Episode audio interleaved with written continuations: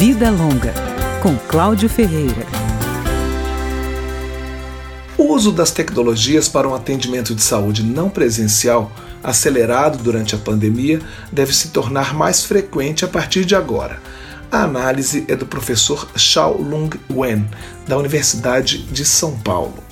Para os idosos, ele aponta algumas vantagens, uma delas é a saúde distribuída em casa. Nós temos como encontrar na telesaúde integrada, isso é, telesaúde de cuidados integrados ou telesaúde com múltiplos profissionais que fazem esse cuidado, como um dos grandes carros-chefe, onde nós podemos fazer uma entrega de múltiplos serviços em domicílio. Esse teleatendimento pode beneficiar fortemente idosos com dificuldades de locomoção também facilita o acesso dos pacientes às informações. Nós podemos fazer uma tele primeira avaliação antes de fazer um encaminhamento para um atendimento presencial, caso o paciente precise. A telesaúde pode ser organizada de tal forma que a disponibilize serviço 24 horas por dia, 7 dias por semana, o que seria um serviço de apoio online permanente aos idosos. O professor Xiao Lung-Wen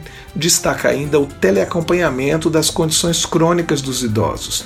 Isso garantiria a manutenção de um estilo de vida, a prevenção de doenças e o atendimento multiprofissional.